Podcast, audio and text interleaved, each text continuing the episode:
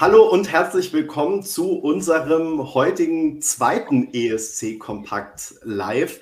Äh, vielleicht haben einige von euch oder die meisten oder viele oder wie auch immer schon ähm, gerade unser Gespräch mit René Miller angeschaut. Wer das verpasst hat, kann es natürlich auch nachträglich noch sehen oder und oder als Podcast hören. Ähm, jetzt sind wir hier zu viert. Ich freue mich, dass äh, Peter immer noch dabei ist und dass außerdem dazugekommen ist Rick. Hallo Rick. Hallo, schönen guten Abend. Und außerdem dabei Duspra. Hallo Duspra. Guten Abend, hallo. So, wir haben natürlich einiges zu besprechen, denn das Wochenende war ja lang und aufregend. Ähm, und wir haben mittlerweile so viele ESC-Beiträge, dass man fast schon ein ganzes Halbfinale damit bestimmen könnte. Ähm, über einige haben wir ja schon in den letzten Wochen geredet und wir konzentrieren uns heute darauf, über die Beiträge zu sprechen, die seit dem letzten Mal dazugekommen sind. Und wenn mich nicht alles täuscht, Rick, musst du als Experte für Estland beginnen. Denn Estland war am äh, Samstag ja die Vorentscheidung, die am frühesten angefangen hat.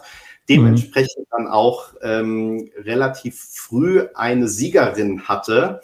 Und ähm, vielleicht sagst du uns mal, wer das war und gerne auch gleich, wie dir der estnische ESC-Beitrag eigentlich gefällt, wie zufrieden du mit dem Ergebnis bist des Vorentscheids, den du ja intensiv gecovert hast. Ja, also es ist ja so, dass, ähm, wie ich auch jetzt dieses Jahr wieder mitbekommen habe, die meisten immer vom Sanremo Festival äh, total begeistert sind, weil man da eben an den verschiedenen Abenden sozusagen den äh, Fortschritt sieht der einzelnen Acts. Ähm, ich persönlich ja, würde ich auch so unterschreiben, aber ich finde genau das ist eben in Estland auch immer total interessant. Ähm, für mich auch echt äh, der unterbewertetste Vorentscheid der überhaupt existiert, ESC-technisch. Also ich bin da immer ein großer Fan vom ESD Laul. Auch eben, weil es viele Beiträge gibt, die so ein bisschen aus dem Raster fallen. Und das fand ich dieses Jahr auch sehr gut. Ich finde auch, dass sie immer ähm, echt kreative Bühnenshows ähm, ja, zusammenstellen. Und ähm, im Endeffekt, ja, deswegen bin ich da wahrscheinlich auch so ein kleiner Experte. ähm, es ist im Endeffekt jetzt so gewesen dieses Mal, dass eigentlich die große Favoritin von Anfang an im Endeffekt auch gewonnen hat. Und zwar Alika mit Bridges. Mm. Ich muss sagen, es ist okay. Ich finde, ähm, das Beste an dem ganzen Song sind für mich persönlich eben äh, die Lyrics tatsächlich, mit denen ich mich auch erst äh, gegen Ende des ähm, Esti Laus so ein bisschen intensiver befasst habe, sag ich mal. Und ähm, ja, der Songwriter des äh, Songs oder einer der Co-Songwriter ist ja äh, Ruta Hardy, der auch bei Arcade mitgeschrieben hat, äh, Duncan Lawrence Gewinner-Song von 2019. Ähm, und ich finde, man hört eben so ein bisschen diese, die Qualität raus, wenn man das so nennen kann. Also diesen, diese, diesen ganz speziellen eigenen Stil, den er eben hat im Songwriting. Ich finde, das hört man auch bei der Nummer raus. Ähm, für mich ist es aber eben nicht ganz so weit oben angesehen wie jetzt zum Beispiel Arcade.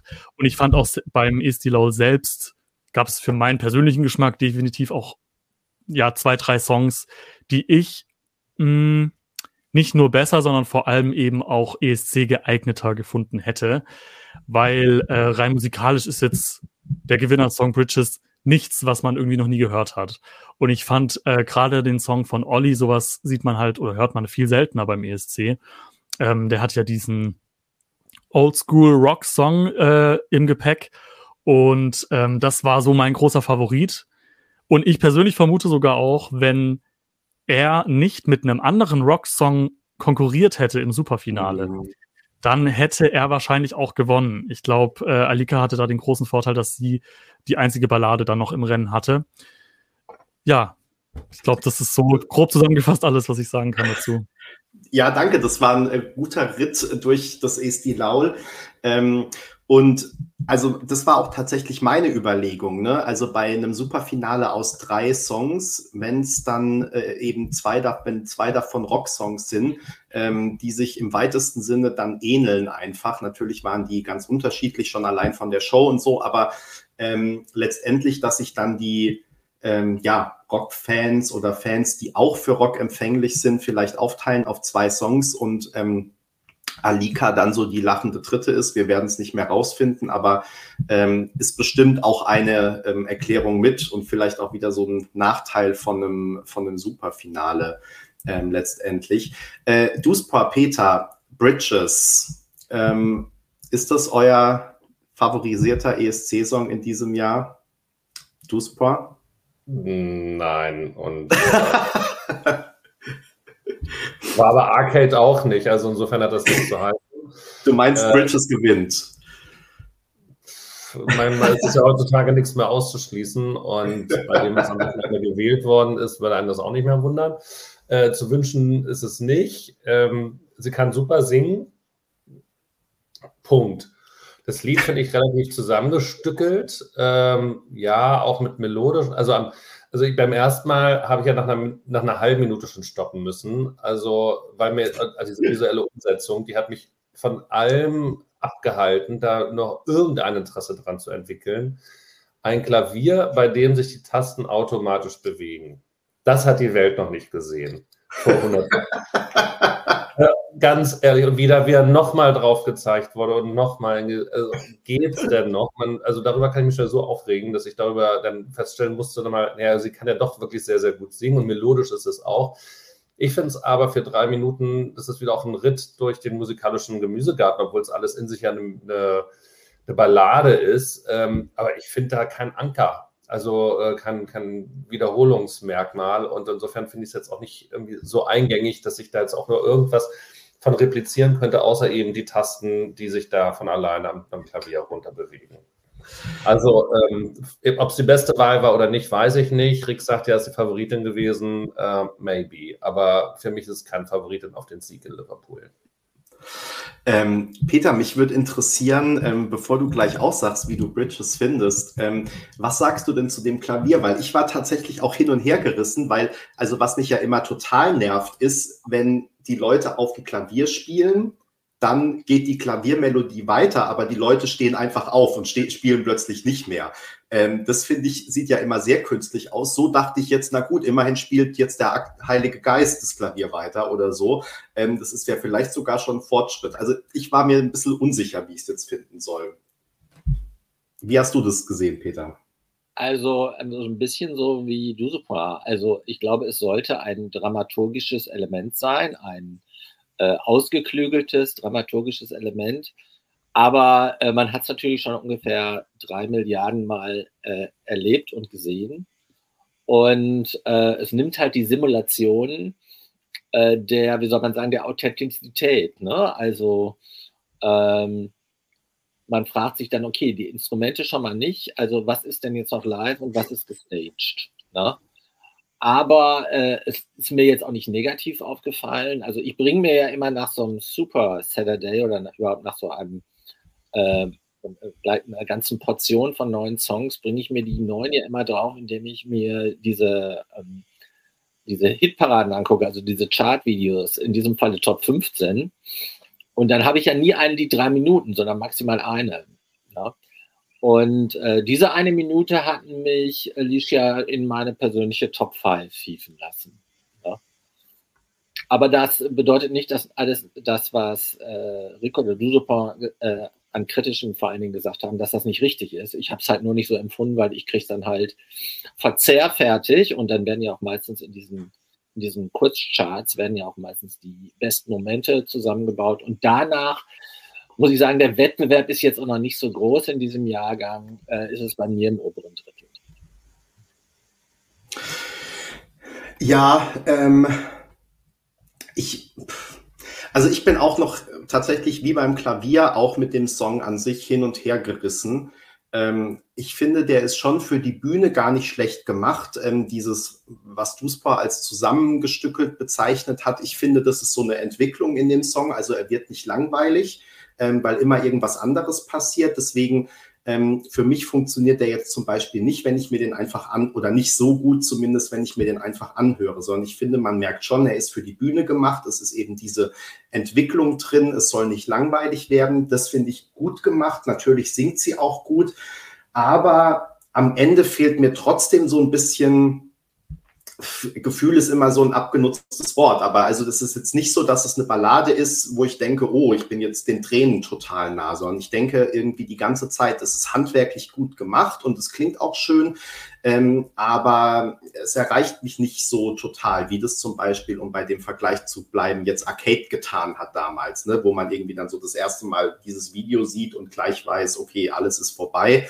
Ähm, oder zumindest sehr wahrscheinlich, dass alles vorbei ist.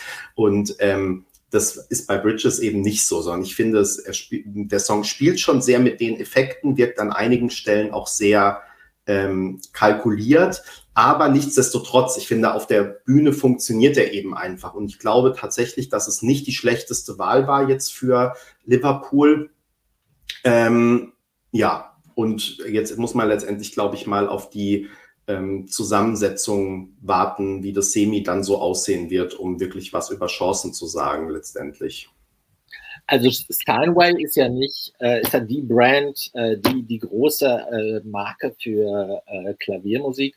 Und die haben tatsächlich so eine App jetzt entwickelt, dass du dir zu Hause Spirio heißt das, klassische Konzerte vorspielen lassen kann, kannst, ohne dass jemand am Klavier sitzt. Ne? Also die, die Methode als selbst ist inzwischen auch bei den Puristen äh, eine etablierte. Ne? Also du, äh, das wird halt dann digital angeschoben, aber das hat natürlich jetzt nichts mit äh, äh dem ESC zu tun. Das ist äh, nur so, daran erinnert mich das so. Hm. Ich möchte auch an, ähm, noch ergänzend äh, zu Doppelkeks-Kommentar, dass ich nur Mucke mit viel Wumms, Wumms mag, mögen würde. Um 20 Wumms und Wumms. Wumms und Wumms ähm, dass das so nicht korrekt ist, sondern einer meiner meist gestreamten Titel im letzten Jahr war durchaus eine Ballade. Ähm, aber die war vielleicht auch ein bisschen eingängiger oder auch nochmal äh, dann irgendwie anders gesungen. Ähm, und ich habe sogar entsprechende Playlisten, die sich hervorragend zum Einschlafen eignen. Wenn man solche kann man die wunderbar aber, hören. Äh, du, sag mal, welches war deine meistgestreamte Ballade? Die meistgestreamte war Contigo, heißt die von Sebastian Yatra und Pablo Alboran, von dem man sich ja beiden wünschen würde, dass im Auftritt noch. Das Video ist sehr auch sehr ansehnlich an der Plaza España in Madrid aufgenommen. Wie sie beiden an ihren Klavieren sitzen und da singen. Herrlich. Das ist schön. Das ist eine tolle Ballade, kann ich dazu sagen. Da soll mal einer sagen, bei ESC Kompakt gäbe es nicht viele neue Inspirationen. So nämlich. Ja. Aber wir haben ja noch mehr ähm, neue Musik von diesem Wochenende. Ähm, und wir gehen äh, aus Estland, bleiben wir im Baltikum. Ähm, ich gehe jetzt einfach hier so die ähm, Beiträge durch, wie wir sie auf ESC Kompakt veröffentlicht haben. Und ähm, als nächstes ist hier Lettland. Ähm, das sind Sudden Lights mit Aya. Was sagt euch dieser Song? Große Augen allerseits. Peter. Also unauffällig bis durchschnittlich bis äh, langweilig und auch das, was ich äh, von, äh, als Bits and Pieces von dem Auftritt gesehen habe, war nichts, wo ich sagen würde, das spielt vorne mit. Also ich glaube nicht, dass das im Finale landet. Also ich denke tatsächlich, dass der Song, wenn es noch eine Jury geben würde im Halbfinale, eher Chancen hätte, sich zu qualifizieren fürs Finale, als jetzt so, wie es ist. Weil ähm, ich finde, es kommt schon so ein bisschen künstlerisch daher, die Nummer, und auch, ähm, wie Benny vorhin gesagt hat, so schön formuliert hat, handwerklich, finde ich, ist es sehr gut gemacht. Gerade auch, weil es jetzt nicht irgendwie eine klassische Rockballade einfach ist, sondern irgendwie auch diese Elektro- äh, am Anfang damit dazukommen. Ähm, und ich glaube, die, in der Jury würde sowas sehr gut gefallen. Aber ich denke auch jetzt gerade bei diesem reinen Televote im äh, diesjährigen Halbfinale ist es wahrscheinlich sehr schwierig für den Song, weil er einfach zu unauffällig ist.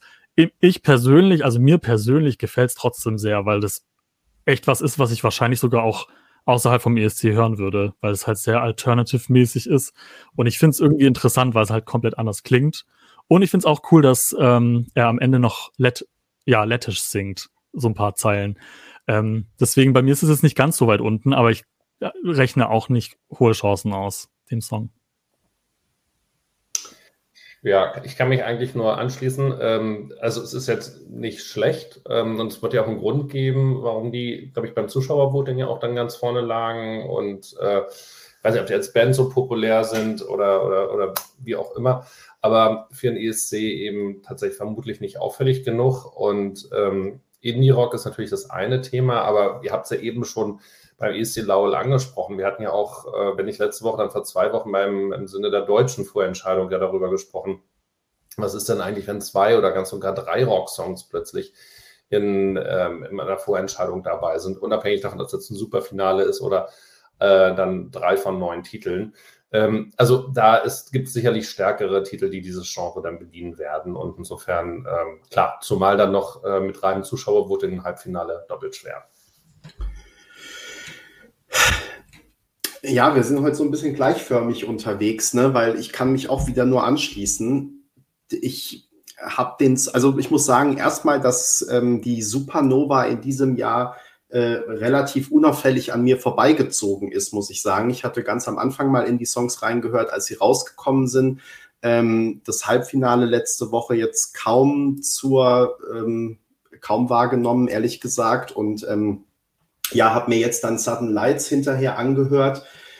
Und ähm, ja, war auch so ein bisschen enttäuscht, weil ich fand ehrlich gesagt ihren letzten Vorentscheidungsbeitrag, wann war das? Vor zwei Jahren, vor drei Jahren, vor vier Jahren, irgendwie so, vor zwei Jahren, glaube ich, ähm, fand ich gar nicht schlecht. Und ich finde aber auch jetzt, dass der neue Song, also weiß ich nicht, er hat sich bei mir nicht festgesetzt. Also ich finde wirklich, er rauscht so durch. Man kann sich nicht an ihn erinnern unbedingt, wenn man ihn einmal gesehen hat. Ich fand tatsächlich eigentlich die ähm, Inszenierung ganz gut. Ähm, also ich finde, man konnte da drei Minuten gut zugucken. Das hat mir gefallen, auch so von den Farben her. Und ähm, ich glaube aber wirklich, dass es Lettland mal wieder super schwer haben wird. Also Lettland hat ja auch jedes Jahr so raus. Ähm, nicht unbedingt immer die Beiträge zu wählen im Vorentscheid, wo man sagen würde, damit hättet ihr eine Chance, sondern dann durchaus auch mal was Abseitiges oder was, was man bislang nicht auf dem Zettel hatte. Also Eat Your Salad letztes Jahr zum Beispiel hatte ja, wenn wir ehrlich sind, bis zur, bis zur Vorentscheidung, bis zur Live-Show dann auch niemand auf dem Zettel. Und da haben die Jungs aber einfach abgeliefert und wurden dann auch gewählt. Und ähm, ja, jetzt, also ich glaube wieder, dass es ganz, ganz schwer werden wird. Ähm, klar, man muss jetzt nochmal abwarten, wie so die Zusammensetzung ist im Halbfinale. Aber ähm, ich kann mir auch nicht vorstellen, dass das europaweit das Publikum auf Anhieb begeistern wird. Also es wird wieder sehr schwer werden für Lettland. Okay, betretene Gesichter allerseits. Deswegen gehen wir lieber ein Land weiter. Und ich glaube, jetzt wird es interessant, denn wir kommen zu Kroatien. Da hatte ich ja die große Ehre, die Dora zu bloggen. Und ähm, was ganz interessant war zu sehen, wie die ähm, Produzenten die Startreihenfolge gesetzt hatten, weil irgendwie am Anfang waren wirklich so einige Songs, ich sag mal so die ersten sieben, acht, äh, bis auf ein, zwei Ausnahmen, wo man dachte, also wenn das jetzt noch 18 Songs so weitergeht, dann müssen wir den Live-Blog vorher abbrechen oder so. Das geht jetzt gar nicht mehr. Aber ähm, dann hatten die wirklich alle Highlights auch ans Ende gesetzt. Und ähm, es waren dann doch noch echt ein paar Perlen dabei. Also falls ihr ähm, da noch nicht reingeguckt habt, es gibt ja bestimmt auch eine, einen Zusammenschnitt. Peter, die Top 18 der Dora 2023, kann man sich mal gut angucken, weil es waren schon ganz coole Sachen auch dabei dann.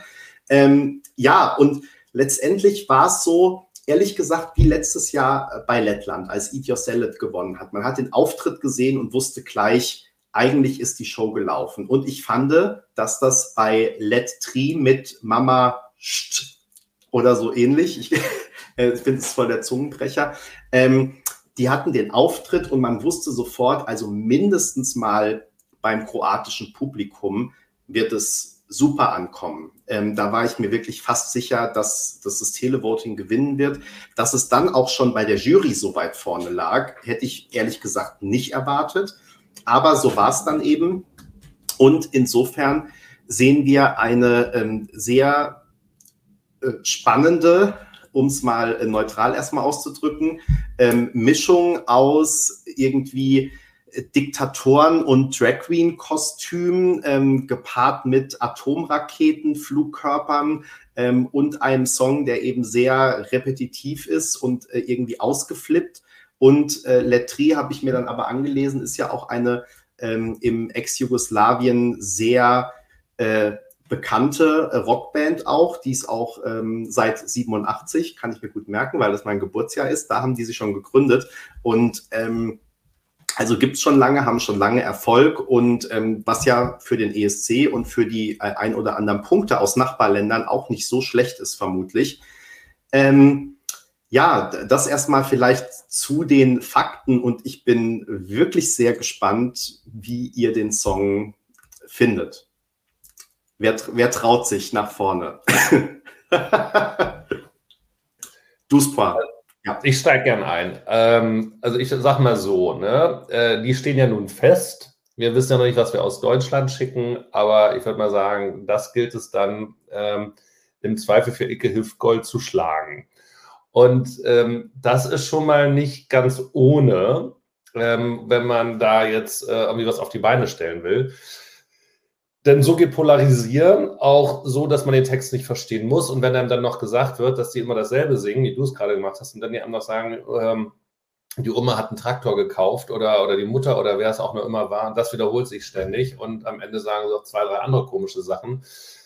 Und du lässt dich drauf ein, dann ähm, geht das halt auch. Also vermutlich, wenn, also wenn Leute sagen, oh, schrecklich, ich werde mir dieses Lied wahrscheinlich genauso wenig anhören wie das Spanische, freiwillig, ähm, weil es wirklich unerträglich ist. Also wenn man es so nebenbei laufen hat, das musst du kannst es dir halt eigentlich nur angucken, ne, wie manche Bühnenballaden. Und das ist dann halt ein äh, Gesamtkunstwerk.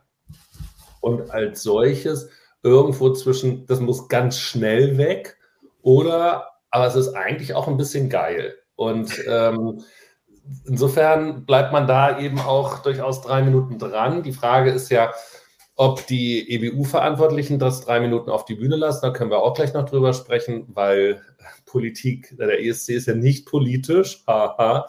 Ähm, und das geht natürlich bei der Nummer überhaupt gar nicht, dass das nicht politisch sein soll.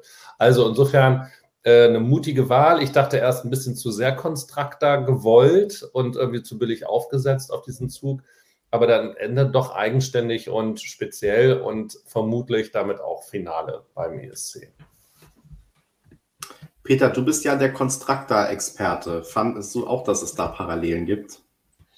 Also, äh, den kroatischen Song habe ich mir dann tatsächlich, nachdem das so hoch herging, bei uns ja auch schon in der WhatsApp-Gruppe, äh, in der Samstagnacht, den habe ich mir inzwischen mehrfach äh, komplett angesehen.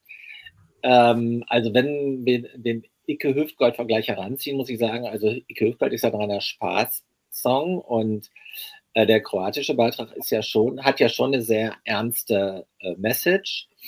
Äh, ob sie äh, über die äh, äußere Inszenierung dann tatsächlich so äh, rüberkommt. Die wird jetzt natürlich auch äh, als Verteidigung viel bemüht, die, die Message des Songs. Ich weiß auch gar nicht, äh, wie die äh, EBU dazu steht, Rick, das weißt du sicher besser, ob der Song eigentlich inzwischen offiziell bestätigt ist, weil das hat sich ja verzögert, aber Benny nickt, ist er.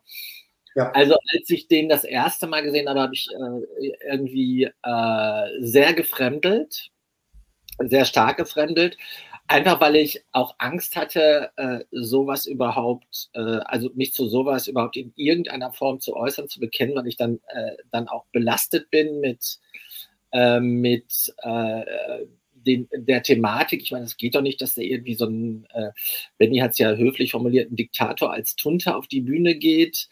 Ähm, das ist, ist das nicht, ist das nicht völlig geschmacklos? Ist das nicht überzogen? Kann, kann ich mich da äh, als jemand aus Deutschland überhaupt qualifiziert zu äußern? Soll ich mich darüber überhaupt qualifiziert äußern? Also alles das ging mir so durch den Kopf, aber desto häufiger ich das gesehen habe, desto mehr ich mich auch mit der Band auseinandergesetzt habe, die ja wirklich eine riesen Hausnummer ist in allen Ländern des ehemaligen Jugoslawiens. Ne? Und auch deren Geschichte und auch dem, was drumherum transportiert wurde. Und dann halt die Resonanz auch in Kroatien. Ich habe eine Kollegin, die daherkommt und die mir, mich da mit dem Song auch so ein bisschen mehr näher gebracht hat. Also jetzt inzwischen äh, bin ich der Meinung, also ich hab, bin jetzt noch kein Fan von dem Song, aber es ist ein Song, mit dem ich mich sehr weit äh, weiter äh, befassen werde und versuche auch mich, wenn ich mehr darüber weiß, mich damit stärker zu identifizieren. Und ich bin, bin, bin wie, ich bin irgendwo ist Musik. Ich bin wie du sofort der Meinung, dass ähm, der Song auf jeden Fall im Finale ist und dass es äh, jeder, der einen ungewöhnlichen Song hat, das, ist, das könnte tatsächlich die Konstrakte des aktuellen Jahrgangs werden. Na, also das könnte in die Top Ten, für die Top Ten reichen. Benny, musst du, kann sein, dass du dich muten musst ansonsten oder hast du irgendwie noch den Stream nee, damit auf? Ich wollte nur an Rick weitergeben. Ach so, okay. ähm, ja, ich habe jetzt mich sehr intensiv mit, den, äh, mit dem Text auseinandergesetzt und mit der Aussage, weil ich finde, wenn man das zum allerersten Mal sieht und hört, und es wird ja den meisten Zuschauern dann so gehen im Mai, dann äh, klar, denkt man sich einfach nur, was zur Hölle soll das jetzt bedeuten? Also, was wollen die einem hier mitteilen? Ist es einfach wirklich nur reiner Quatsch? Oder machen die sich über den ESC sogar lustig sozusagen? Und ich glaube, wenn wenn man das so versteht oder wenn die Mehrheit das so versteht, dann äh, könnte ich mir sogar tatsächlich vorstellen, dass das ein totaler Flop wird und dass der Song so ähnlich wie zum Beispiel Rambo Amadeus damals für Montenegro ähm, einfach komplett rausfliegt aus dem Halbfinale. Aber ähm, ich könnte mir halt auch vor vorstellen, dass die Berichterstattung davor schon ähm, das Ganze so ein bisschen auftröselt und dass dann wahrscheinlich im Mai vielleicht sogar auch viele Zuschauer genau wissen, ähm, was damit gemeint ist. Ähm, Im Endeffekt ist es ja tatsächlich so, dass Putin, um das jetzt mal ganz detailliert äh, hier auch zu nennen, das Kind beim Namen zu nennen, er hat ja zu seinem 70. Geburtstag tatsächlich einen Gutschein für einen Traktor bekommen von Lukaschenko. Ich habe mich da jetzt mal informiert, ich habe das auch nicht gewusst. Und äh, darum geht's ja im Endeffekt um den Song, dass das ja so absurd ist, ähm, dass Putin damit dann irgendwie auch prahlt und äh, sagt, schaut her, Russland, ich habe einen Traktor bekommen. Ähm, und das wird ja eigentlich nur in dem Song gesungen. Ähm, deswegen finde ich den Text an sich gar nicht unbedingt zu politisch, weil im Endeffekt wird ja Putins Name nicht genannt. Also es, es ist ja wirklich so ein bisschen unterschwellig alles. Und es wird ja einfach nur gesungen, Mama, schau her, ich habe einen Traktor oder sowas in der Richtung. Deswegen ähm, finde ich, ist der Text tatsächlich nicht das Problem, aber die Inszenierung, so wie sie jetzt war, ist das Problem. Problem. Und ich vermute auch, ehrlich gesagt, dass das der Grund war, warum ähm, die EBU den, also den Videoclip so lange nicht hochgeladen hat. Und auch auf der ähm, offiziellen Webseite waren Let 3, Let 3, wie auch immer man sie ausspricht, gar nicht äh, gelistet als Kroatiens Vertreter. Und ich glaube, das hat sich so verzögert, weil, so erkläre ich mir das, erstmal vielleicht einiges abgeklärt werden musste. Vielleicht mussten sie irgendwie erstmal gesagt bekommen, hey, beim ESC auf der Bühne darf das so nicht aussehen, weil natürlich, es ist schon sehr provozierend und sehr, ähm, ja, Kriegsrichtungs, äh, ja, wie kann man das sagen? Es geht, ähm, man kann es halt nicht abstreiten, dass es um Krieg geht. Und ähm, das wirkt natürlich auch alles sehr aggressiv erstmal. Und ich glaube, dass es da schon sehr viele Diskussionen innerhalb der EWU erstmal gab. Ähm, ich bin wahnsinnig gespannt, wie das wirklich beim ESC auf der Bühne aussehen wird, aber ich kann es mir nicht vorstellen, dass es so bleibt. Ähm, aber ich muss auch ehrlich sagen, ähm, wie es vorhin schon gefallen ist, dass es so schrill ist, dass es irgendwie geil ist. Also ja. ich finde den Song auch echt irgendwie, also nicht unbedingt den Song, aber dieses Gesamtpaket. Irgendwie ist es cool. Und ich glaube, wenn's, wenn's, wenn die Message wirklich richtig rüberkommt, dann kann es wirklich wie Konstrukt da in den Top 5 oder so enden. Ja. Also ich glaube tatsächlich, dass die EBU so eine Art, wie soll man sagen, äh, so eine Art Gesundheitspolizei oder sagen wir mal so eine Unbedenklichkeitspolizei hat. Das jetzt zweimal passiert ist bei Tschechien ne, und jetzt hier auch bei Kroatien wieder, dass es einen Tag dauert oder anderthalb Tage, bis ein Bekenntnis in Anführungsstrichen seitens der offiziellen Instanzen zu dem Song kommt. Ne? Und äh, ich glaube, dass genau wie Rick das äh, am Ende in der Bubble dieser Song äh, reüssieren wird. Na, weil wenn du tiefer einsteigst, und ich bin noch nicht, eigentlich noch nicht gar nicht so nah genug äh, äh, dran, wie ich das sein will, äh, dann glaube ich, dass der Song ähm, einen starken Impact haben wird. Ne? Und stärker als Rambo Amadeus, äh, also Euro Neuro, was hier jetzt äh, mehrfach genannt wurde, ist hier die Botschaft halt deutlich, äh, wie soll ich sagen, konkreter, ne? auch zeitgemäßer, moderner. Ne? Und ähm, wenn das gelingt, diesen, diesen Klick herzustellen, wie das bei Konstrukt hat man ja am Anfang auch sich gewundert, wenn das gelingt, dann glaube ich halt, dass das weit vorne landen kann. Wir haben, also es gibt ja auch genug Beispiele in der ESC-Geschichte, aber ähm, Rambo Amadeus ist natürlich auch ein Beispiel, dass es nicht funktioniert hat. Also ich finde aber, dass schon noch ein Unterschied ist, ähm, schon noch zu Constructa. Ähm, also jetzt zumindest für mich, für mich persönlich. Ich hatte ja letztes Jahr äh, da Serbien geblockt und da ging es mir so ein bisschen wie, wie Benny, wie er es ja auch beschrieben hatte. Da hatten sie auch gefühlt, aber da war es aber die Auslosung, die hatte ich auch noch mitgesehen. 17 Lieder mit Höhen und Tiefen, die aber niemals in richtige Höhen stießen und dann kam halt Constructa und das war dann halt so dieser Wow-Moment. Und die hat, glaube ich, auch schon beim ersten Mal verfangen und das ist ja bekanntermaßen das, was beim ESC auch mit gelingen muss. Ähm, dazu kommt halt auch, dass das war auf eine angenehme Art verstörend. Ähm, hier ist halt so diese extrem starke Kriegskonnotation und wie du ja auch schon gesagt hast, darf man das eigentlich äh, gut finden? Äh, ist das, also man muss möglicherweise äh, zu sehr drüber nachdenken, bis man sich dann eine Meinung äh, dazu gebildet hat und, und kann nicht nur einfach dann das Herz sprechen lassen und sagen kann, okay, das ist etwas, was ich so noch nicht erlebt habe, aber, ein, aber, aber spricht mich an. Und bei dem anderen schaltest du vielleicht zu sehr das Gehirn ein, bis du dann zu dem Ergebnis kommst. Und dann kann es aber so sein, Peter, wie du sagst, dass die Bubble zu dem Zeitpunkt sich schon die Meinung gebildet hat und das supportet. Denn eigentlich, ähm, ich meine, wie lange haben wir über die EU geschimpft, dass sie Russland mit diesen ganzen Pseudo-Friedensliedern äh, und wir sind eins und wir sind glücklich immer wieder durchgewunken hat und nicht erkannt hat, wie sie da verarscht wird, nach Strich und Faden, dass äh, die Bubble, so sehr sie auch möchte, dass der ESC natürlich vereint und alle mit dabei sind, aber durchaus diesen, diesen Missbrauch, der da gemacht worden ist, ähm, eigentlich gerade durch Russland nicht, nicht anerkennen und nicht haben will und insofern das auch inhaltlich durchaus supportet, was da die Botschaft ist. Und ähm, dass dann die EBU in diesem Moment natürlich dann sehr sensibel unterwegs ist, die will ja irgendwann noch die Brücke zu Russland wieder schlagen, vermute ich mal. Ähm, kann ich mir da schon vorstellen, dass sie da jetzt nicht unnötig Öl ins Feuer gießen will. Aber insofern nehme ich das ihr jetzt nicht persönlich und nicht so übel, dass sie dann nochmal dann immer eine Nacht drüber arbeiten oder schlafen muss, bis sie dann sagt, okay, das Lied ist in Ordnung. Vielleicht haben da ja noch Gespräche im Hintergrund stattgefunden, dass das kroatische Fernsehen dann gesagt hat, okay, wir lassen zumindest, keine Ahnung, dann die Atombomben weg oder, oder irgendwie sowas. Who knows? Oder wir bearbeiten den Auftritt nochmal.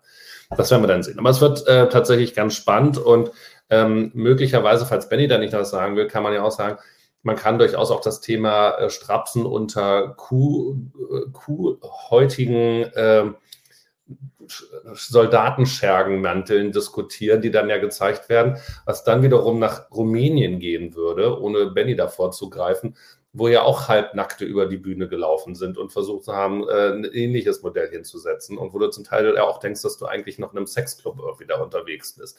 Aber das ist nur so mein Gedankengang, wo dann die, die, die Verbindung dann doch vielleicht ein bisschen, bisschen schnell, ein bisschen plump ist. Ich muss nur die, ich finde die super, die Verbindung. Ich muss sie nur noch ganz kurz aufschieben, ähm, weil ich doch auch noch was zu dem Politischen ähm, sagen wollte. Ich habe ja sozusagen am Anfang erstmal eine Einführung gemacht. Ich glaube, dass von Italien vielleicht mal abgesehen Kroatien äh, am besten abschneiden wird von allen Beiträgen, die am Wochenende ähm, gewählt wurden. Und ähm, aber zu diesem politischen, also man muss ja schon sagen, wenn dieses Lied mit diesem Auftritt nicht politisch ist, was ist es denn eigentlich dann? Ähm, also ihr wisst es vielleicht aus diversen Streams und Podcasts. Ich finde diese Regel ja total ähm, absurd, zumindest in der jetzigen Form, eben weil natürlich ständig alle möglichen politischen Dinge, und wenn wir ehrlich sind, selbst wenn du so ein Friedenslied singst, ist es politisch. Also ich finde die Regel einfach wirklich irre, dass du jetzt nicht irgendwelche propagandistischen Songs dahin schicken darfst, kann ich total nachverstehen. Aber dass man sagt, wir haben mit Politik nichts am Hut, ähm, wo Länder gegeneinander antreten, das finde ich einfach absurd. Und man muss aber natürlich mal sagen, ähm, also wenn das nicht politisch ist, dieser Auftritt in Kombination mit diesem Lied, dann ist, weiß ich nicht mehr, was es sein muss. Also dann ist es wahrscheinlich wirklich, ähm, man muss explizit Namen nennen wie We Don't Wanna Put In. Ähm, und dann damit was disqualifiziert wird. Also ähm, und ja, deswegen, ich kann mir das vorstellen, dass es im Hintergrund so gelaufen ist, wie ihr das jetzt gesagt habt, dass die gesagt haben, ähm, mit Armageddon-Oma und Traktoren und so, ähm, am Text können wir nichts aussetzen, aber ihr müsst was an eurer Show ändern und so könnt ihr nicht auf die Bühne.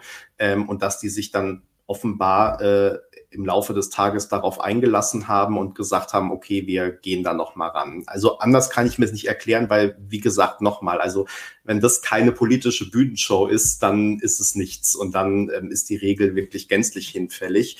Ähm, ja, also ich, ich fände es schade, weil ich fand das so rund, ne? so ist es gedacht, aber ähm, letztendlich, ähm, ja, kann ich mir nicht vorstellen, dass wir das so in Liverpool auf der Bühne äh, sehen werden. Wie gesagt, nichtsdestotrotz, ich finde, das ist dann schon wieder so Kunst und ähm, äh, absurd ähm, und gleichzeitig aber auf eine interessante Art und Weise. Also schon, wie lange wir drüber reden, auch wie viel ähm, Hass das teilweise in den Kommentaren gekriegt hat und man kann es wirklich schon fast nicht mehr anders sagen. Also wie Leute sich da ausgelassen haben ähm, und gleichzeitig Duspor wird uns das dann ja irgendwann beim ESC-Barometer auch äh, schön aufarbeiten. Also ich glaube, der polarisiert halt einfach dieser Beitrag und ähm, wird insofern aber auch ähm, einige Stimmen abgreifen, ähm, gerade dann eben auch in den Ländern, in denen äh, Letri sowieso schon ähm, populär sind.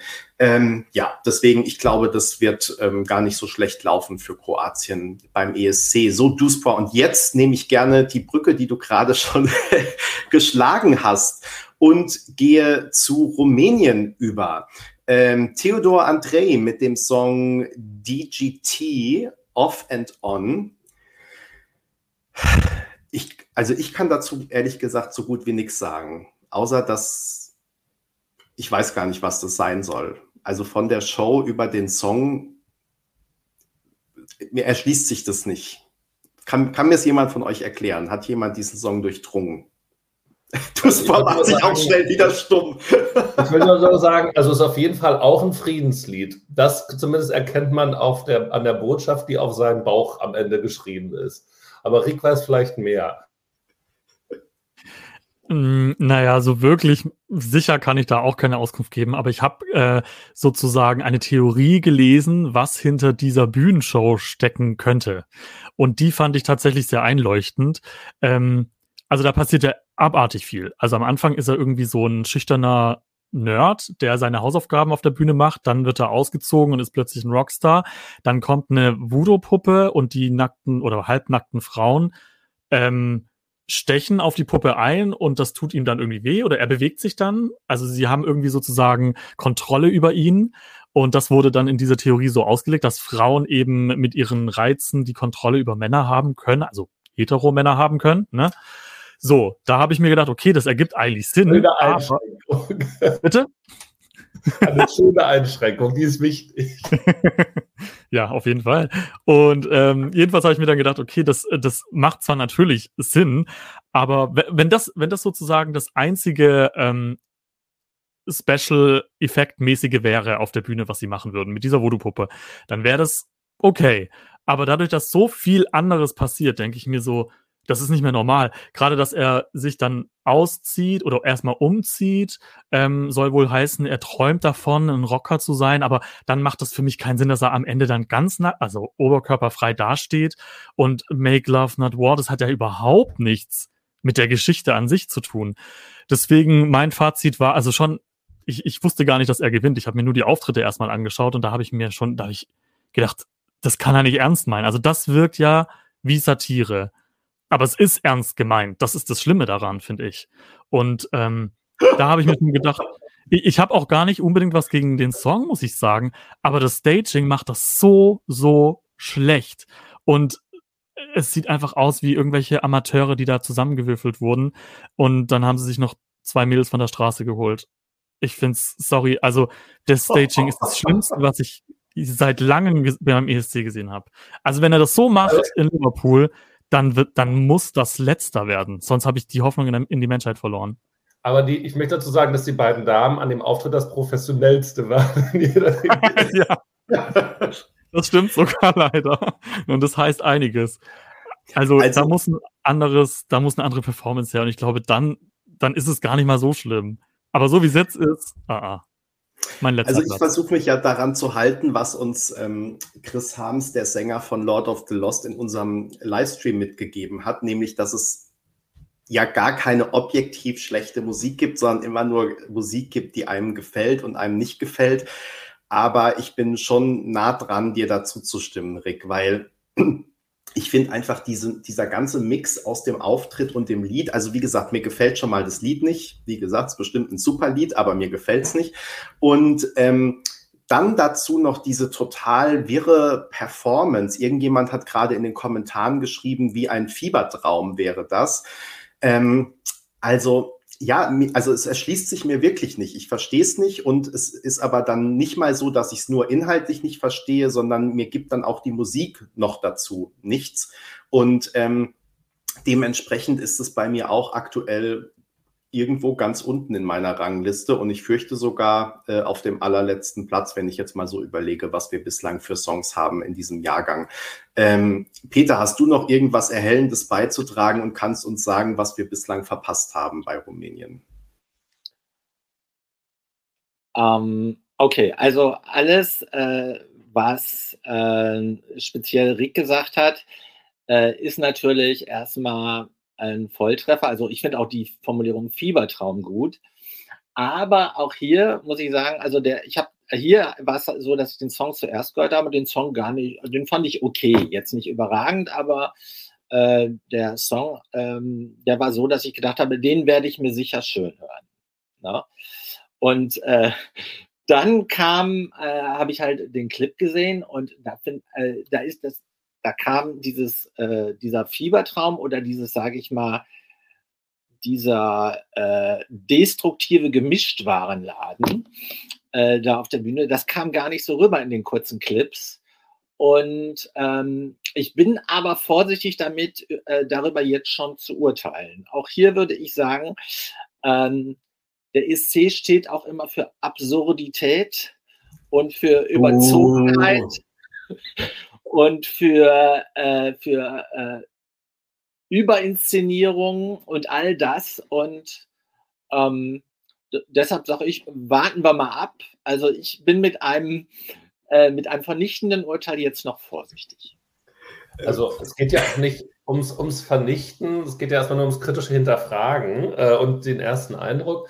Ähm, aber äh, sehr, sehr guter Punkt, Peter. Ähm, Bevor ich ihn aufgreife, aber ganz kurz noch, also mir ist auch beim zweiten Mal hören von dem oder dritten Mal hören von dem rumänischen Beitrag, hat sich mir nicht erschlossen. Ich habe auch nicht, bin nicht zu diesem Punkt gekommen, wo ich dann jetzt äh, bei äh, den Let, Let Tree, Tree, sonst was äh, dann angekommen bin, wo ich sage, das ist schon noch irgendwie cool, weil das ist wirklich einfach in jeglicher Hinsicht eigentlich schäbig und äh, schwierig. Ähm, was, äh, was Peter jetzt ja gesagt hat, aber der ESC lebt ja auch von Absurditäten und dem Ungewöhnlichen. Das, da hatten wir tatsächlich in den letzten Jahren ja relativ wenig. Das ist ja dann spätestens, also zumindest für das deutsche Publikum, ähm, ist ja da einfach wahnsinnig viel im Halbfinale hängen geblieben. Und jetzt ist ja die Frage, also wenn überhaupt dann schon mal sowas es wieder schafft, eine nationale Vorentscheidung zu gewinnen, um dann ähm, beim ESC antreten zu können, wird es jetzt natürlich ganz spannend, was passiert, wenn nur die Zuschauer tatsächlich voten dürfen und ob die dann ein Herz für Rumänien haben.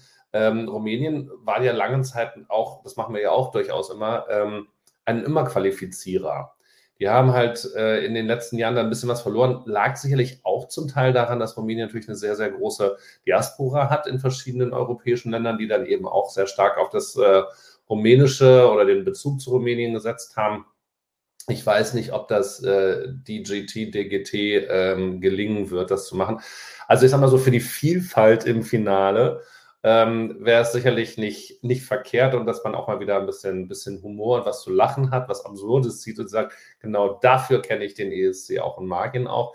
Wir wollen ihn ja eigentlich eher als wirklich hochwertigen musikalischen Wettbewerb sehen, ähm, der ja, zum großen Teil ja auch ist oder geworden ist, aber vielleicht hilft das ja dann doch mal auch wieder ein bisschen eine, eine, buntere Note zuzulassen. Und wenn die dann am Ende mit null Punkten vom Platz geht, dann ist das vielleicht auch nicht ganz unverdient. Also, ich werde das nicht schön hören, ich nehme es mir auch nicht vor. Ähm, aber ähm, ja, es ist, ist, ja, aus Rumänien sind schon bessere Beiträge gekommen, an denen ich auch viel mehr Freude hatte. Aber es ist in Landessprache, also ich beginne jetzt systematisch irgendwelche Pro-Argumente noch einzusammeln. Ja? Also ich möchte es mögen können. Es wird schwierig, aber ähm, nicht unmöglich. Ich finde halt so einzelne Parts von dem Song sind ganz gut, aber in Kombination dann halt irgendwie nicht mehr. Also ich finde, er hat zum Beispiel eine ganz gute Stimme und ähm, das Lied ist an sich in der Studioversion auch nicht schlecht gemacht. Aber es sieht, es kommt halt einfach dann komplett billig rüber auf der Bühne. Ähm, und im, im Ganzen dann zusammen ist es, nee, also da muss eine komplette Überarbeitung her, glaube ich. Aber man muss auch dazu sagen, es waren wirklich nicht so gute ähm, Alternativen in dem Vorentscheid dabei. Also es gab vielleicht noch ein oder zwei andere Beiträge, die ich eher hätt, gesehen hätte, aber sonst war da wirklich nicht viel. Apropos, weil das ja gerade als Kommentar kommt von Sebastian Ochs, ist der eigentlich mit Bernd Ochs verwandt? Man weiß es nicht. Äh, weil bei Fand Urs, ich auch schlau, den Kommentar, ja. Bei Urs dachten wir auch nicht, dass er sich qualifiziert.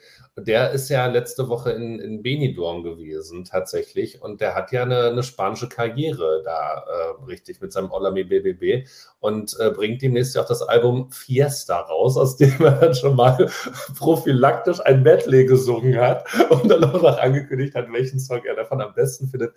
Das war natürlich der, der auch am allerstärksten die ganze Latino-Nummer damit bedient.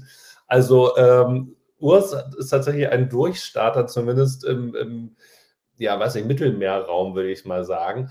Ähm, ja, und also das war schon auch ein bisschen schwierig für uns so, aber das ist jetzt nochmal eine ganz andere Kategorie drunter, würde ich sagen. Also ähm, das kann man wirklich, also da ist, ist Urs echt äh, ein Talent in jeglicher Hinsicht. Und eine Rampensau. Aber gut, das musste wahrscheinlich auch sein, wenn du dann dich siebenmal auf der Bühne umziehst und dann noch deinen Bauch zeigst. Womit ich jetzt überlegen würde, wo wir dann den, Über, den Übergang zu welchem Land finden können. Oder gehen wir zurück zur Chronologie? Wir sind bei Dänemark und da würde ich natürlich an unseren Dänemark-Experten Peter übergeben, damit du uns schön ranführst an den dänischen Beitrag. Das mache ich sehr gerne. Ja, Dänemark war ja jetzt in den letzten Jahren nicht bekannt für äh, überragende äh, Pre-Selection-Shows. Wobei, äh, das muss ich äh, spezifizieren, Sie äh, haben großartig produzierte, professionell inszenierte äh, ähm, Vorentscheidshows gemacht, super Lightshows. Also Dance Melody Grand Prix ist immer eigentlich sehr, ähm, äh, sehr sehenswert. Äh, einziges Manko halt, das, was so an Songs geboten wurde die letzten Jahre, ist jetzt keine Offenbarung gewesen. Ähm, und selbst nachdem äh, von mir ja sehr geschätzten Prinzip, it grows on you, also einfach nur oft genug sich drauf einlassen, dann gefällt einem schon was, ist es mir eigentlich seit äh, 2020 nicht gelungen. Äh, in diesem Jahr aber äh, geht es in die andere Richtung. Ähm, ja, das stimmt. Also diese äh, dass der äh, Screen dann um 22 Uhr äh, wieder abgebrochen ist und sie waren halt noch nicht fertig um 22 Uhr. Das äh, war jetzt schon das zweite Mal in Folge. Das war ein bisschen anstrengend. Aber anyway, da war ja zumindest noch der Auftritt vom äh, Kalusch Orchestra komplett zu sehen. Ja, und zu, zu der Songauswahl, also es hat dann tatsächlich der Song gewonnen, der äh, von, also unter Blinden ist der Einäugige, fällt mir da als Sprichwort ein, der, der noch das meiste Potenzial hat und der auch noch am gefälligsten war. Und da setzt jetzt tatsächlich ja das ein, dass der Song äh, Land gewinnt, international wie auch bei mir ganz persönlich. Äh, das liegt natürlich auch mit der, äh, mit der Popularität von Riley zusammen der, wie gesagt, eine der ganz großen Hausnummern auf TikTok ist, wenn auch er wohl äh, seine äh, Follower sehr stark im asiatischen Raum rekrutiert hat, wegen seiner starken äh, K-Pop-Elemente in dem Song und auch letztendlich, weil er da so eine Bonbonwelt hat, wie man sie halt auch von zahlreichen äh, K-Pop-Künstlern äh, kennt und die auch auf äh, TikTok kultiviert. Aber Dänemark steigt auch in den Wettquoten. Der Song hat ähm, finde ich, durchaus internationale Charts-Akzente. Ähm, also der ist, äh, also der könnte auch äh, als äh, radiotauglich, aber nicht im deutschen Sinne, sondern radiotauglich im Playlist, Top 40 Sinne, äh, weit vorne mitspielen. Ich bin so ein bisschen hin und her gerissen. Ich finde einerseits diesen Stimmenverfremder Verfremder, mit diesem Synthesizer kombiniert, finde ich einerseits äh, gewöhnungsbedürftig, weiß ich auch gar nicht, ähm, passt wohl, das ist ja inzwischen geprüft worden, passt wohl zu den IBU-Spielregeln, aber ist halt sehr ungewöhnlich. Ich weiß nicht, ob das äh, tatsächlich mehrheitsfähig ist. Äh, also in Südkorea sicher, aber äh, die Frage ist, äh, ob halt auch in Europa das reüssiert. Und aber alles in allem äh, für mich sicher äh, der stärkste dänische Song seit dem Song, dessen Name mir jetzt nicht einfällt, der nicht antreten durfte. Also von, von dem äh, Jungs Mädel. Das wisst ihr sicher noch, wie es hieß. Ne? Yes hieß der. Von Ben und irgendwas. Ja, genau. Also ähm, ich glaube, dass Dänemark äh, jetzt auch, wo man jetzt 15 Titel kennt, ähm, glaube ich, ist natürlich noch früh, aber ich glaube, dass Dänemark im Finale dabei sein wird. Ähm, ja, du Sport, bitte. Du kannst auch mal zuerst, wenn du willst. Okay, dann äh, mache ich weiter. Ich glaube, es geht auch schnell. Ich finde den Song okay. Ich finde, den kann man gut weghören. Ähm, wie das dann außerhalb von Dänemark wirklich auch auf der großen Bühne. Äh, einige haben hier auch schon Fragezeichen in Sachen ähm, Live-Stimme geschrieben. Ähm, bin ich auch noch gespannt, wie sich das dann so entwickeln wird, ähm, weil es ja doch auch gar nicht so unanspruchsvoll ist. Ähm, und ja, ansonsten ist es aber, wie du es schon, glaube ich, gesagt hast, Peter, ein guter Song für die äh, Generation TikTok, ähm, Streaming kann man gut weghören, ähm, tut nicht weh. wirklich zwingend finde ich ihn aber nicht, muss ich sagen. Aber da kann man sagen, und da bin ich ganz bei Peter, zwingend war beim Dance Melodie Grand Prix in diesem Jahr nichts. Aber wirklich auch gar nichts. Auch, ähm, da hilf, helfen auch keine Pluspunkte dafür, dass auf Dänisch vorgesungen wurde, wie Glanzbilder oder so, ähm, da was gebracht hätten. Also wir haben uns das da irgendwie auch angeschaut soweit. Ähm, ich habe mich ja über Beautiful Bullshit ähm, gefreut im Vorfeld schon, ähm, aber es war ja genauso damals wie, damals wie mit Irland letztes Jahr mit Rachel Goody. Also es ist ja auch, man kann Lieder, die auch schon so auf der Kippe sind und also Guilty Pleasures also kann man spätestens mit dem Auftritt, dem Kostüm und dem Gesang kaputt machen. Und das ist da an dieser Stelle, also Maya Maya ganz hervorragend gelungen. Ähm, und ansonsten hatte ich ja ein paar Mal die Playlist so durchlaufen bei mir. Und ähm, ich hatte eigentlich schon abgeschlossen äh, am Samstag mit, mit dem Dance Melody Grand Prix, ähm, weil parallel auch mal ein bisschen Schweden lief und so.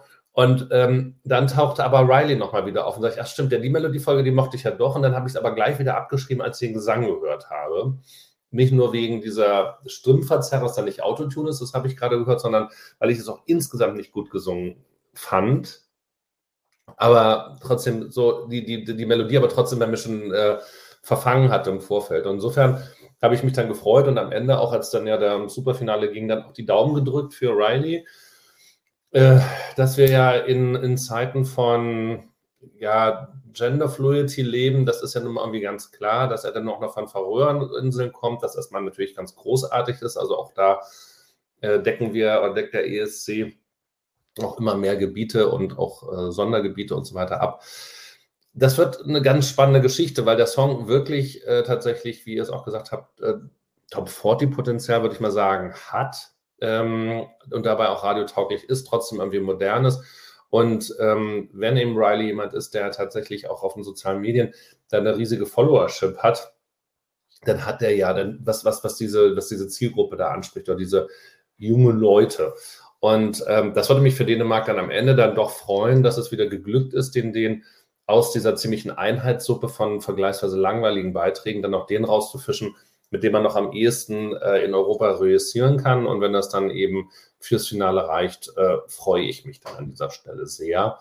Ähm, für mich tatsächlich, äh, also zwingend ist da nichts. Ähm, ich höre den aber wahrscheinlich lieber als die Beiträge aus Rumänien, Kroatien, Lettland. Ähm, ich weiß nicht, welche anderen Beiträge wir vom Wochenende noch mit nennen sollen.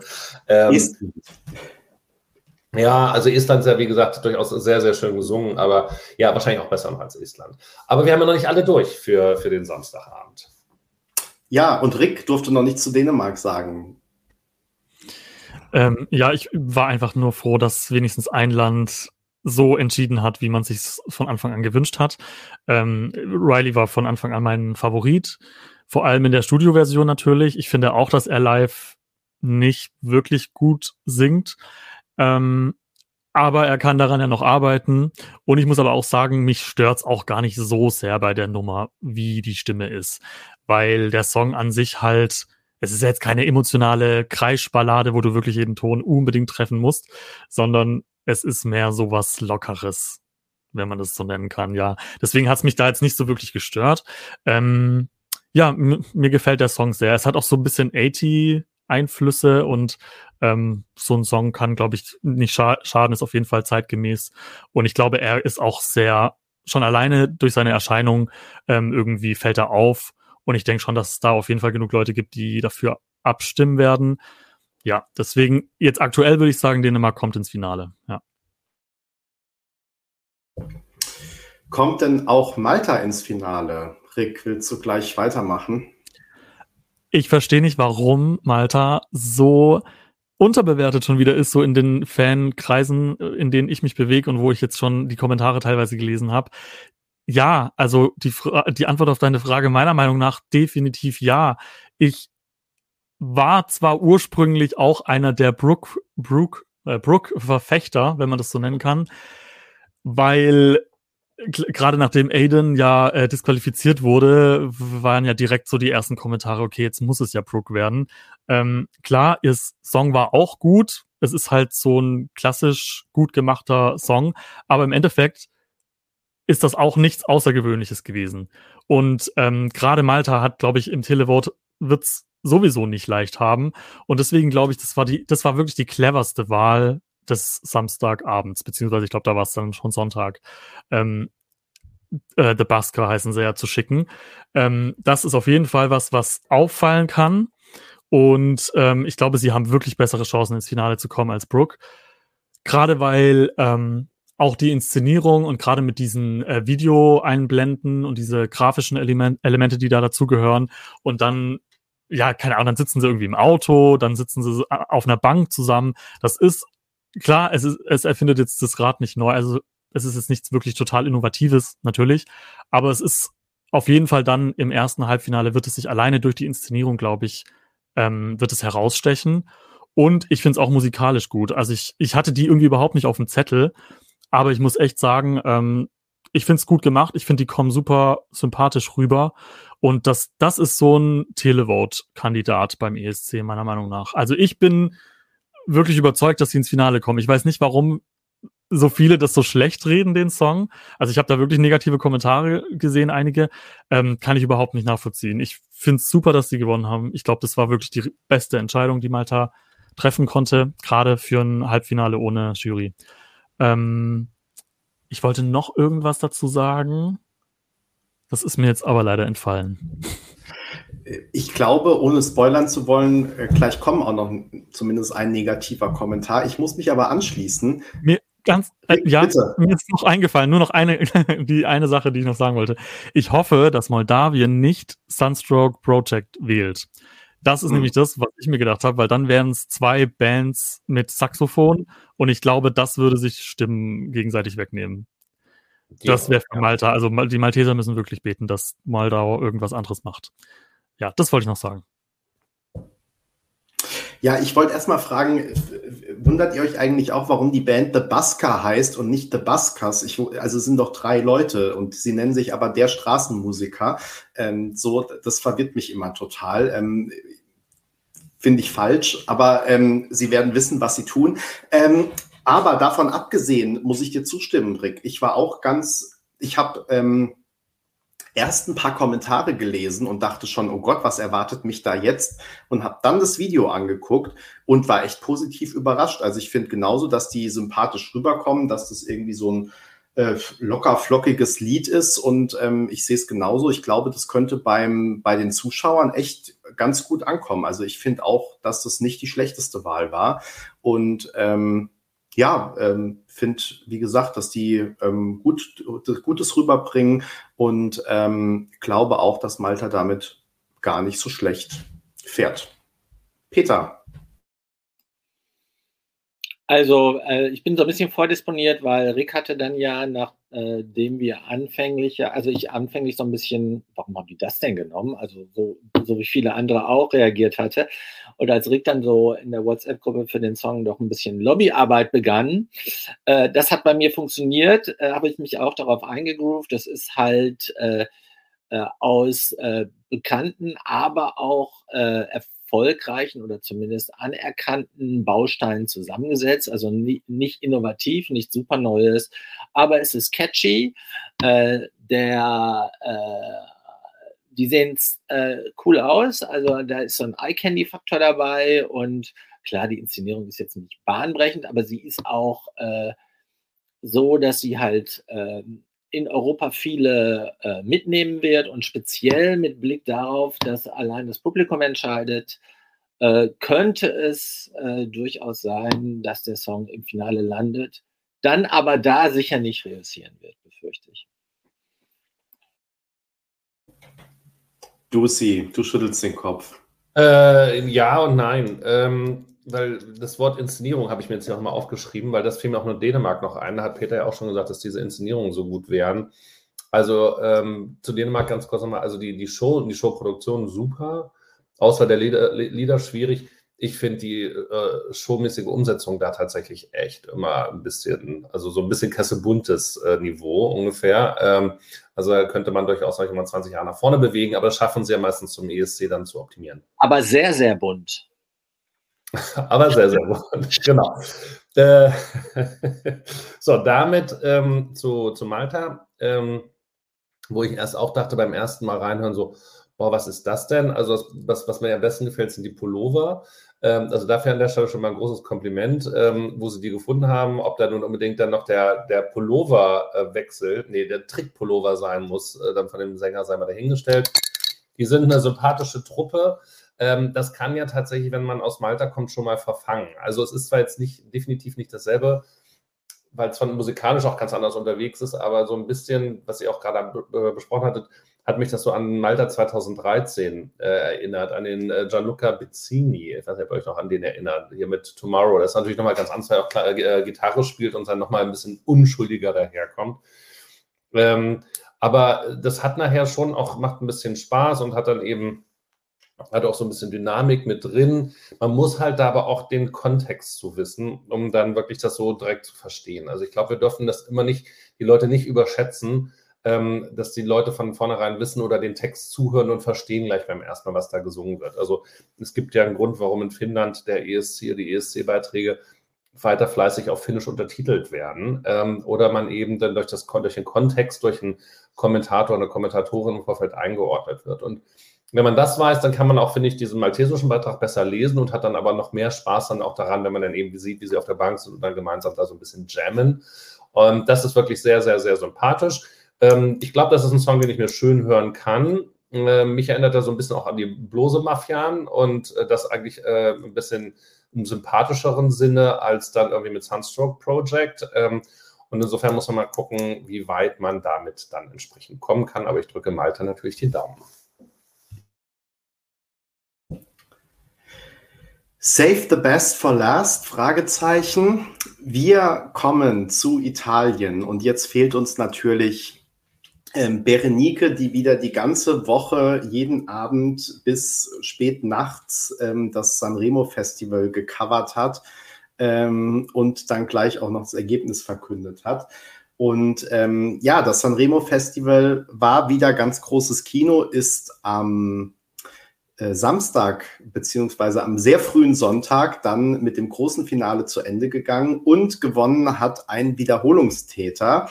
Denn Marco Mengoni, der schon vor zehn Jahren beim ESC war, wird uns wieder beehren.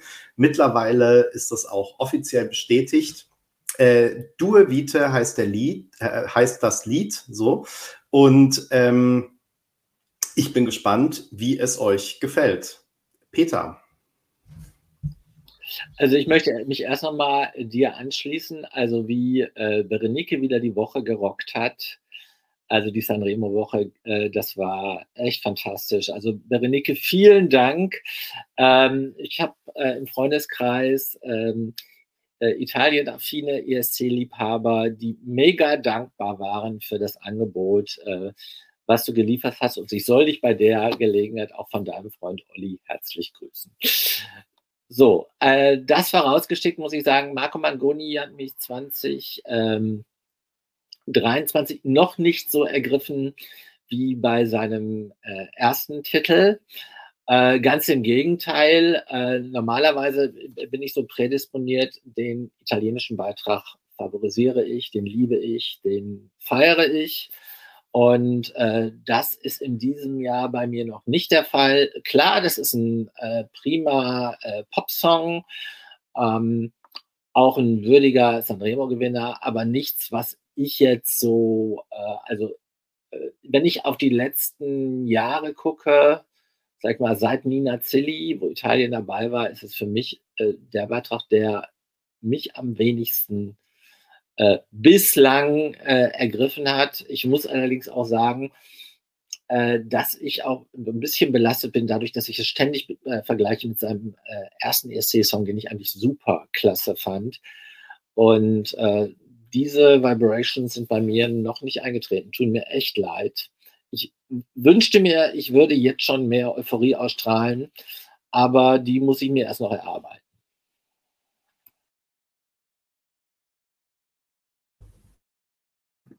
Dann mache ich.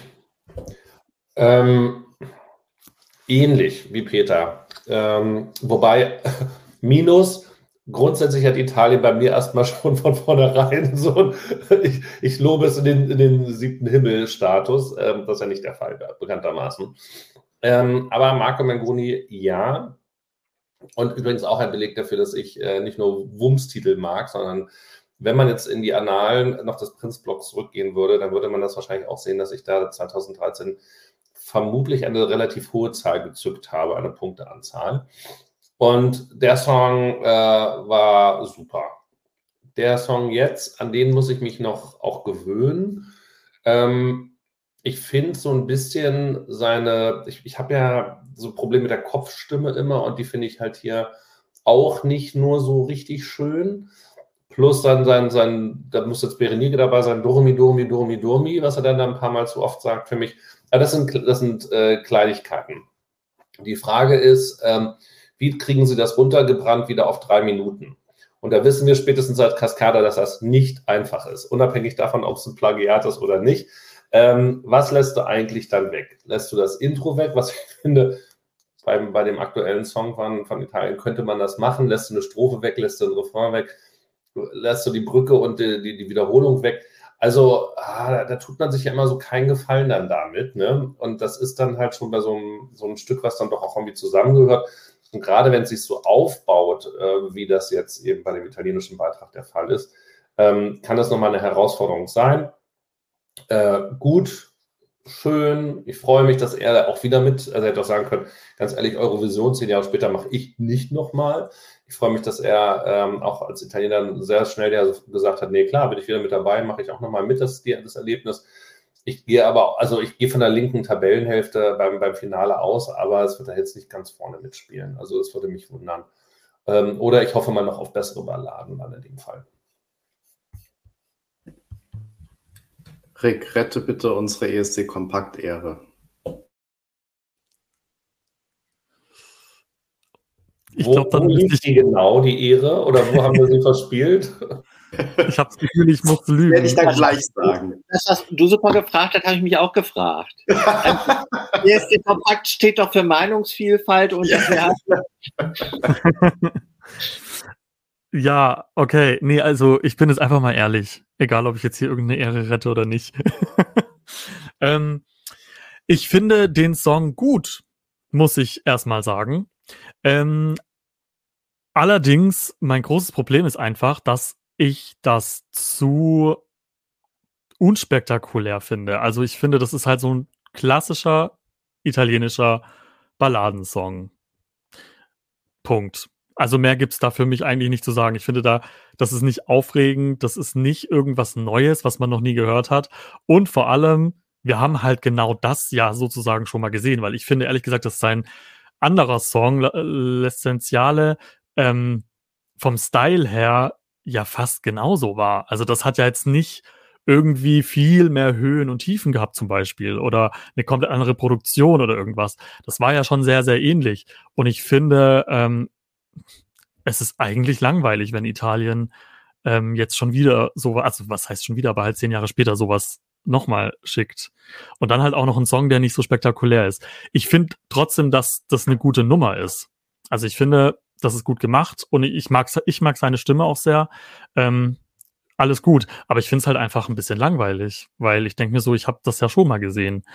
Ähm, was man deswegen aber auch dazu sagen muss, ich habe, also so wie ich das verstanden habe, habe ich echt das Gefühl, dass Marco selbst das ja auch so sieht. Ähm, weil er ja jetzt in dem Interview echt gesagt hat, er weiß noch nicht, ob er wirklich mit Due Vite zum ESC geht. Es kann auch sein, dass er sich einen anderen Song aussucht. Also da ist er jetzt, er hat gemeint, er fängt jetzt heute, ja, heute am Montag, will er anfangen, das sich genauer zu überlegen. Und ähm, ich habe irgendwie das Gefühl, dass er den Song tatsächlich austauschen wird. Und das fände ich persönlich auch eine bessere Wahl, ähm, wenn er halt einfach eine, eine ganz andere Nummer schickt. Also irgendwas Schnelleres vielleicht zum Beispiel oder irgendwas, ja, Hat vielleicht irgendwie so ein bisschen was Düstereres oder was. Also nicht so dieses Amore, Amore, Amore. Ich finde, das ist irgendwie so ausgelutscht mittlerweile. Ich weiß nicht, ob er was Schnelleres hat. Vielleicht, vielleicht produziert er jetzt was Schnelleres für den ESC, keine Ahnung. Aber, aber, hat er denn andere, andere Sachen in seinem Övre, die dann in die Richtung, also macht er noch andere Musik? Ich, das wollte ich auch noch schauen, habe ich jetzt, bin ich noch nicht dazu gekommen, weiß ich gar nicht tatsächlich. Ja, und ich fand halt auch bei Sanremo gab es bessere Songs. So, Benny, jetzt bist du dran. Also, erstmal muss ich sagen, ich finde den Song großartig. Ähm, also schon vom ersten Abend an ähm, habe ich ja nur gewartet, bis ich endlich ins Bett kann. Wann ist äh, Marco Mengoni dran? Dann kann ich endlich ins Bett. Und er hat 0,0 enttäuscht, finde ich. Ähm, ich finde es ein wunderschöner Song. Ich finde, er performt den super gut. Und ähm, ich kann mir den sehr gut auf der ESC-Bühne vorstellen. Ja, er muss gekürzt werden. Ähm, das halte ich auch für schwierig, wobei die Hinführung zum ersten Refrain, äh, auch genannt erste Strophe, schon sehr lang ist. Ne? Also ich glaube, da müsste man auf jeden Fall was machen, weil letztendlich, wenn man das so lässt, dann hat er nur die erste Strophe und den ersten Refrain und dann sind die drei Minuten, glaube ich, fast rum. Also ähm, da müsste, also genau, am Anfang müsste auf jeden Fall gekürzt werden. Ähm, es würde aber wahrscheinlich dann auch noch nicht reichen. Ähm, deswegen, ähm, klar muss man dann gucken, wie der Song sich dann anhört in der neuen Version.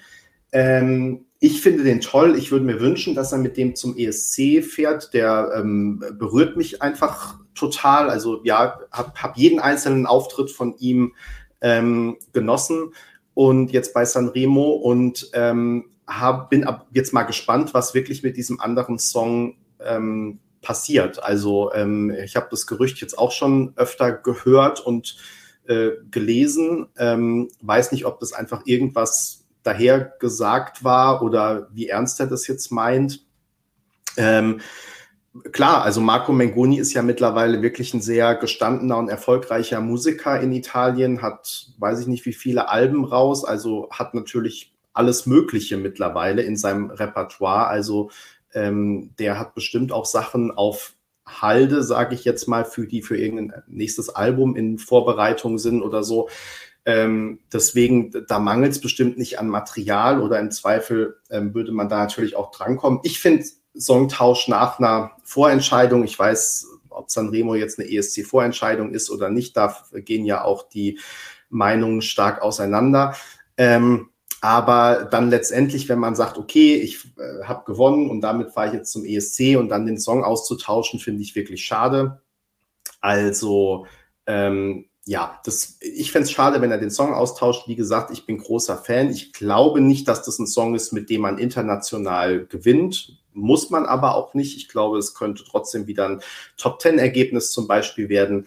Ähm, und ähm, Italien liefert halt einfach immer äh, ab. Das muss man auch einfach mal sagen. Also man könnte ja auch sagen, irgendwie ist das alles ganz anders als ESC. Es ist ja verwunderlich, dass Italien aber jedes Mal wirklich ähm, dass man sich auf Italien immer verlassen kann. Ne? Also es wäre nochmal ein ganz eigenes Thema, das müssen wir jetzt gar nicht aufmachen, weil ähm, wir sind ja auch schon wieder über unserer Stunde.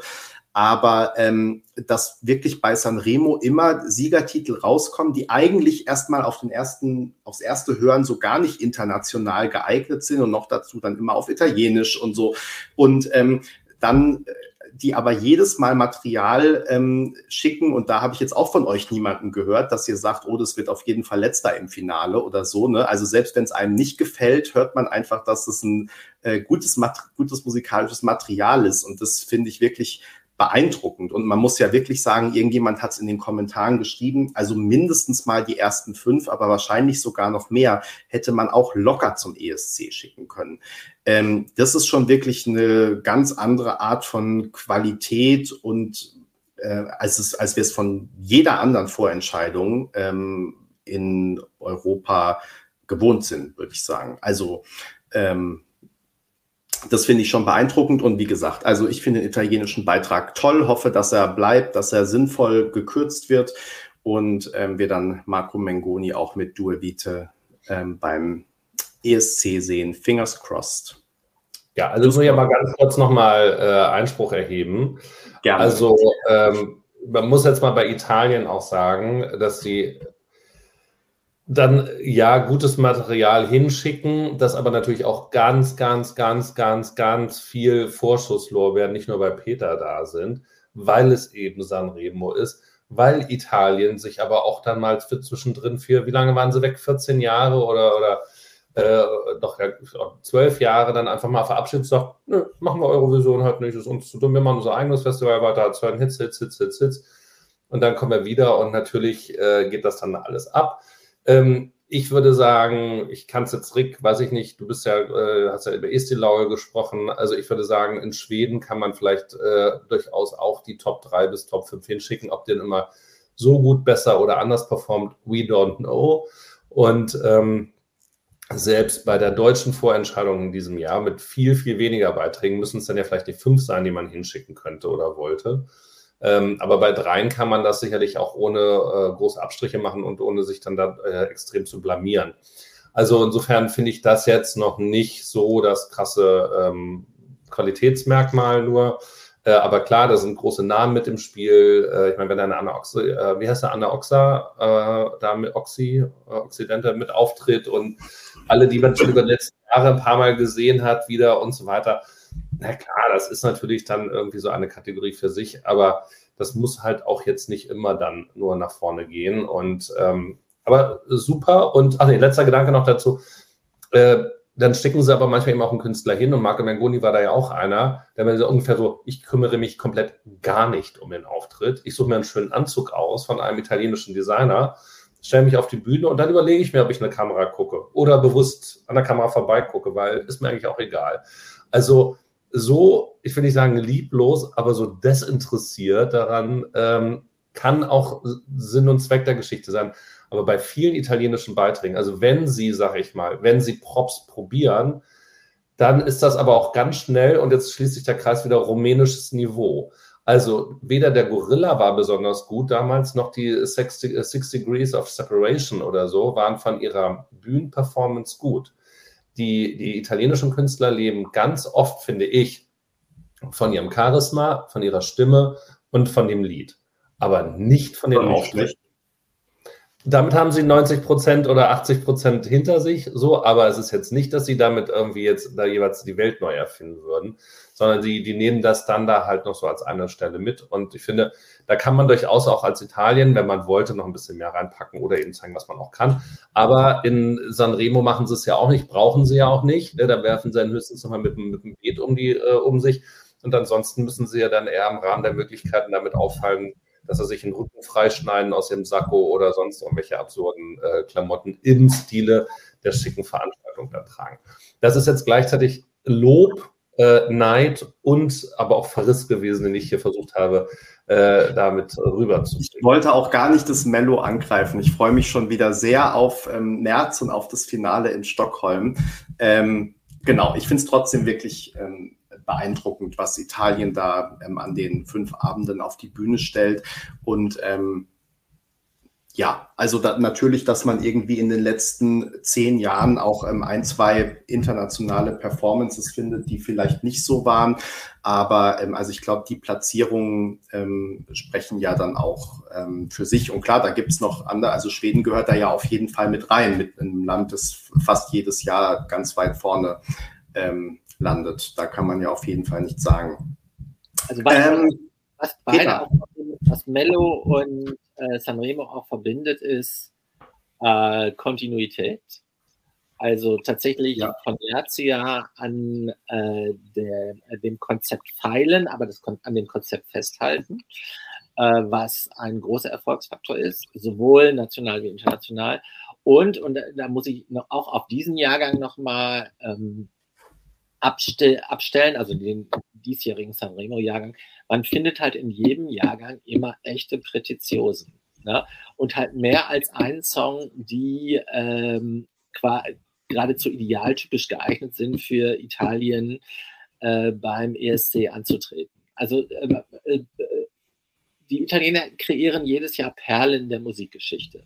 Ne? Das, was natürlich bei 28 Songs auch leichter ist als bei acht oder neun. Aber es ist immer wieder beeindruckend und das gilt ja fürs Mello auch. Also noch eine Gemeinsamkeit. Auch manche Mello-Songs werden ja in der Community zu echten Klassikern, obwohl sie teilweise nicht mal äh, im schwedischen Finale dabei waren. Ne? Denkt nur an den ersten Loreen-Song, ne? My Heart is Refusing Me, der heute in jedem Euroclub rauf und runter läuft. Ne? Also ähm, ich ähm, wollte mit dem, was ich gesagt habe, halt auch nur relativ sagen, im Vergleich zu dem, was in den letzten Jahren, auch äh, wir haben einige genannte Acts dabei war und auch zwischendurch, also ich denke, die Italiener waren so lange nicht dabei, dann kommen sie einmal zurück mit Fumi di Parole und gleich ist es ein bombencooler, fantastischer, mitreißender, emotionaler Song. Und auf dem Level hat man natürlich dann auch eine Erwartungshaltung. Gut, ähm, ich glaube, wir haben zu den Beiträgen, die am Wochenende ab, äh, ausgewählt wurden, alles gesagt. Ähm, vor allem haben wir ja nun schon eine Stunde 20, beziehungsweise Peter und ich schon eine Stunde 30 hinter uns, äh, zwei Stunden 30 hinter uns Livestreaming. Ähm, ich denke, es reicht für heute. Ähm, Programmhinweis. Wir sind wieder da am Mittwoch. Ähm, dann haben wir nämlich äh, zu Gast Will Church um 19 Uhr.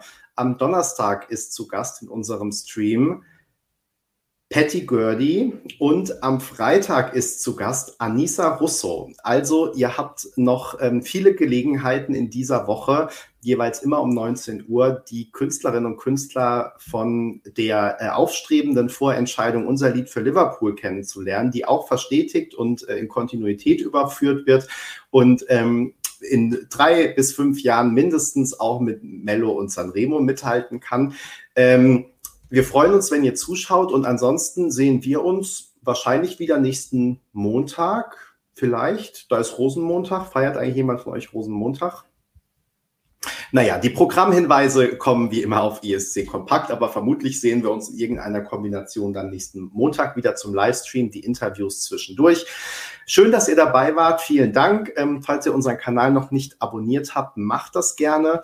Und ähm, auch als Podcast, falls ihr uns im Nachgang als Podcast hört. Und ansonsten wünschen wir euch noch einen schönen Montagabend und eine weitere gute Woche. Bis dahin. Tschüss.